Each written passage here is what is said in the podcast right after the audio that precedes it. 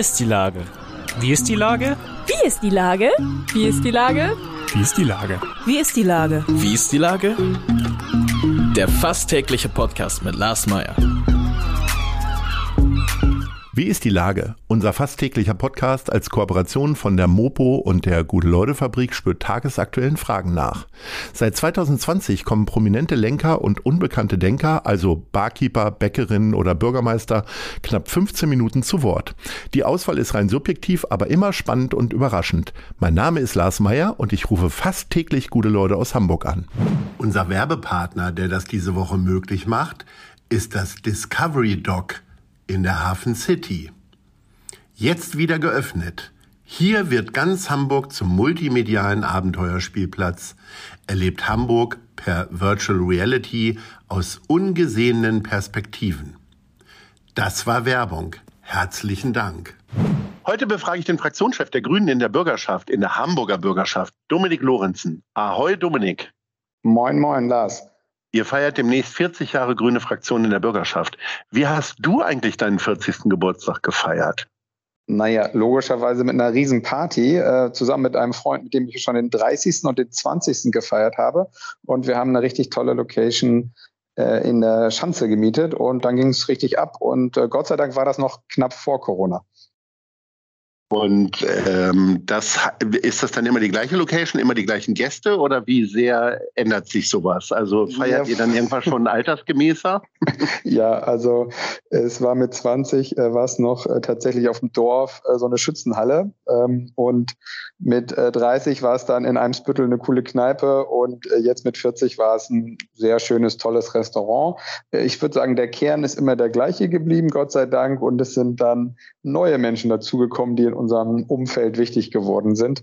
Ähm, und das hat sich dann auch ganz gut gemischt. Meine, ich sag mal, grüne Bubble äh, mit meinen, meinen alten Kumpels und äh, natürlich auch mit den Leuten vom, von meinem Kumpel, die wieder ganz andere sind. Und das finde ich auch geil, wenn sich eigentlich alles mischt und äh, nicht, wenn man so in meinem eigenen Saft brät.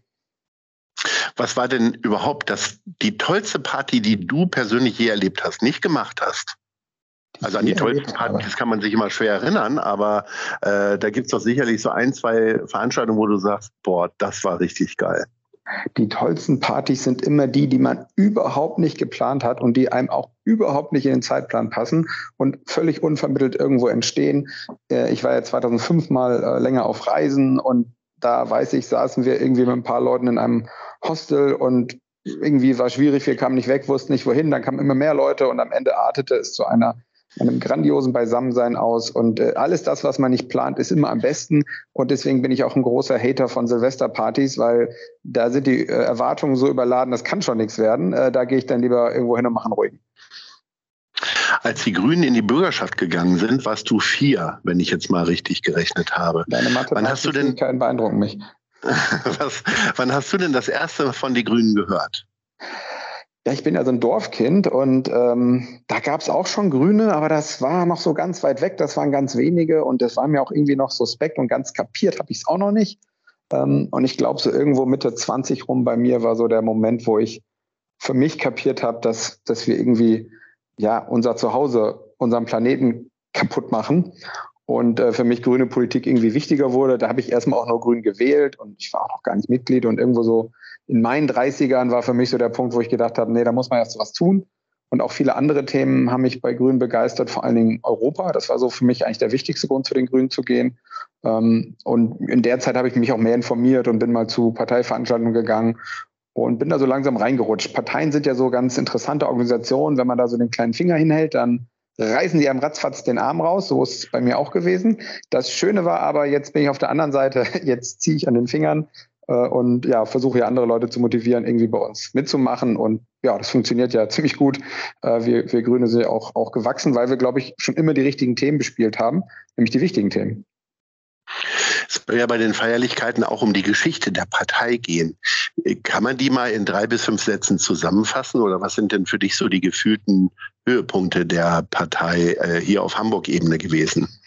Ja, das können andere Leute, glaube ich, super viel besser, die auch noch viel länger dabei sind und das einfach alles miterlebt haben. Also 40 Jahre ist, da gibt es ja noch ganz viele Zeitzeugen.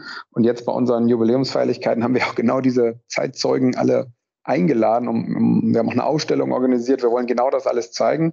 Ähm, ich glaube, wichtig ist zu verstehen, dass das Grüne eben, dass es eine Bewegung ist, eine gesellschaftliche Bewegung, die ja auch erst erstmal außerhalb der Parlamente lange stattgefunden hat, dann irgendwann langsam in die Parlamente gekommen ist. Da ging es um Pazifismus, um die, äh, auch um Feminismus, also die, die Rolle von, Poli äh, von Frauen in der Politik. Es ging natürlich um Umweltschutz, Naturschutz, äh, Bewahrung des Planeten, jetzt immer mehr Klimaschutz. Aber es ist eine Bewegungspartei, eine Mitmachpartei, die jetzt langsam erwachsen geworden ist und inzwischen ja, glaube ich, in fast allen Bundesländern auch mit in Regierungsverantwortung ist. Und das erzeugt natürlich auch Spannungen und Wechsel. Und gerade die, die Geschichte der Grünen Fraktion ist ja, ja sehr wechselhaft, sehr polarisierend, sehr aufreibend. Da gab es Leute, die mal ausgetreten sind und die Fraktion hat sich mal gespalten. Also dieser Prozess von der Bewegung zu einer Regierungspartei, der ist der ist intensiv schmerzhaft, aber auch, auch wichtig. Also dieser Anspruch auch mitzugestalten. Mit allen Kompromissen, die wir immer wieder dann ja schließen muss. Also das ist ja das bis heute, was uns umtreibt. Welche Kompromisse können wir eingehen? Welche müssen wir eingehen? Und wo sind vielleicht auch unsere grünen Linien in dem Fall? An welchen Stellen äh, musstet ihr denn Kompromisse machen, wo du selber sagst, oh, das war schwierig? Ob es jetzt bei Äußerlichkeiten sind, dass man dich auch mal im Anzug erlebt, das hätte es früher bei grünen Politikern eher seltener gegeben, oder aber möglicherweise auch, dass man mal mit einem Koalitionspartner dealt. Ja, wir müssen diese Kompromisse immer und überall eingehen, denn äh, eine Koalition ist ja nichts anderes als das Finden von Kompromissen und es gibt auch mal Punkte, wo man sich sowieso einig ist. Aber im Wesentlichen ringt man ja nach innen um gute äh, Positionen und versucht Positionen zu finden, mit denen beide so gerade leben können ähm, und die der DNA und dem Wahlprogramm beider Parteien am nächsten kommen. Und man muss immer wieder schmerzhafte Dinge aufgeben. Also ne, für die Grünen waren das ganze Thema ums Kraftwerk Moorburg, das war eine schmerzhafteste Zeit. Ich war da selber noch nicht aktiv, aber ich höre das immer wieder. Das wirkt bis heute nach. Äh, für uns natürlich solche Dinge wie eine Autobahn, die wir nicht wollen oder eine Elbvertiefung, die wir bis heute für falsch halten. Aber wir sind eben der, nicht die alleinige und nicht die maßgebliche Kraft.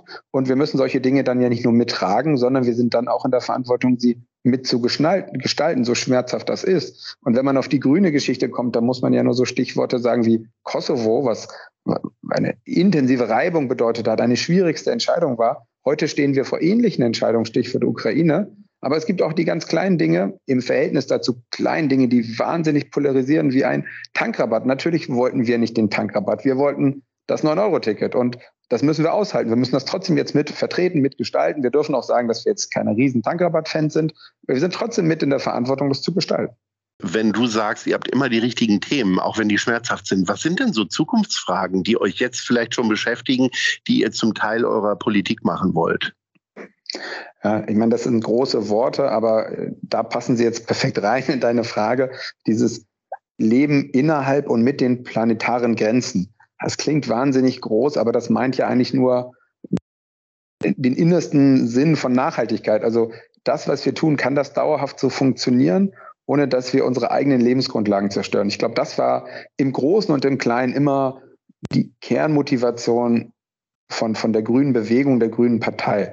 Und das geht ja bei den, bei den Bienen und der Blühwiese los und das geht äh, bis zum 1,5 Grad Ziel äh, von Paris und wie wir das umsetzen. Die, dieses Spannungsverhältnis, wie, was sind die Lebensgrundlagen und wie erhalten wir diese? Ähm, und zum Beispiel so wichtige Dinge wie die europäische Integration, also Europa als Friedensprojekt und das weiterzuentwickeln mit allen Schwierigkeiten, die da dran hängen. Ich war jetzt auch gerade auf einer Delegationsreise in Brüssel und wenn man sich das da alles anschaut, das ist beeindruckend, das ist wichtig, dass das entsteht und gleichzeitig ist es total kompliziert und verwirrend. Und ich glaube, das waren so Themen, wo wir immer dran geblieben sind, auch wenn die gerade total unbeliebt waren, die Themen. Uns waren sie trotzdem wichtig, weil wir der Überzeugung waren, dass es die wichtigsten Zukunftsthemen sind.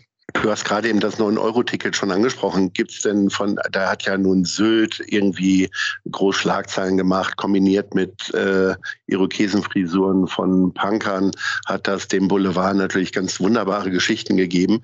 Aber gibt es denn für dich einen Ort, wo du jetzt erstmal gleich hingefahren bist oder hinfahren willst mit dem 9-Euro-Ticket?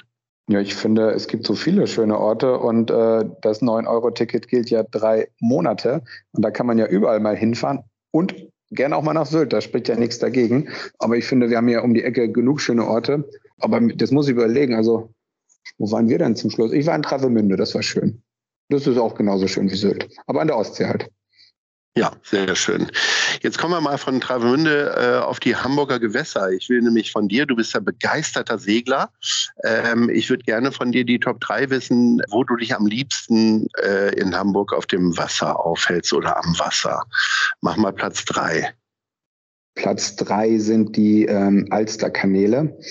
Ähm, die werden ja auch leider immer voller. Das ist kein Geheimtipp mehr. Und da muss man auch ein bisschen gucken, wie wir das irgendwie hinkriegen, dass da alle sich ordentlich verhalten und es so schön bleibt, wie es ist. Aber ähm, das ist irgendwie so eine Geheimseite von Hamburg.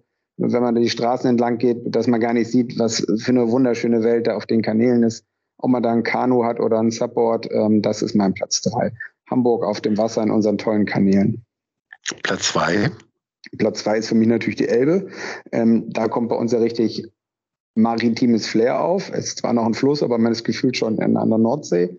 Ähm, und wenn man dann bei uns an den tollen Elbstränden entlang geht, in Övelgönne zum Beispiel, das sind Traumorte, die andere Städte einfach nicht haben. Das ist meine Nummer zwei. Würde es dich reizen, da mal in Badehose reinzuspringen in die Elbe oder hast du es gar schon Hab mal gemacht? Habe ich schon gemacht, natürlich. Verrückt. Okay. Sehr schön. Also Platz eins. Platz eins, da gibt es keine Frage, ist selbstverständlich die Alster. Einfach eine Jolle mieten, lossegeln. Ähm, ich glaube, die Hamburger und Hamburger haben noch nicht verstanden, was für eine absolute Perle das ist. Es gibt keine Großstadt auf der Welt, wo ein 1A-Segelrevier mit 180 Hektar in der Mitte der Stadt ist und man einfach mal sich ein Boot mieten kann und lossegeln kann. Ich bin ja auch jemand, der da äh, wie ein Bekloppter seit Jahren drumherum rennt äh, oder auch mal spaziert. Ähm, also die Alster ist, ähm, wie sagt man so schön, absoluter USP von Hamburg und ein Traumort. Sehr schön. Mein lieber Dominik, jetzt wünsche ich dir ähm, erstmal äh, ganz viel Freude bei euren Feierlichkeiten. Auch wenn die jetzt alle geplant sind, vielleicht kommt ja eine ähm, ungeplante Gelegenheit dazu, die dann zu, in deine Top 3 der besten Feierlichkeiten reinkommt. Und äh, dann wünsche ich einen schönen Sommer und dann hören wir uns bald wieder. In diesem Sinne, ahoi. Lars, vielen Dank. Bis bald.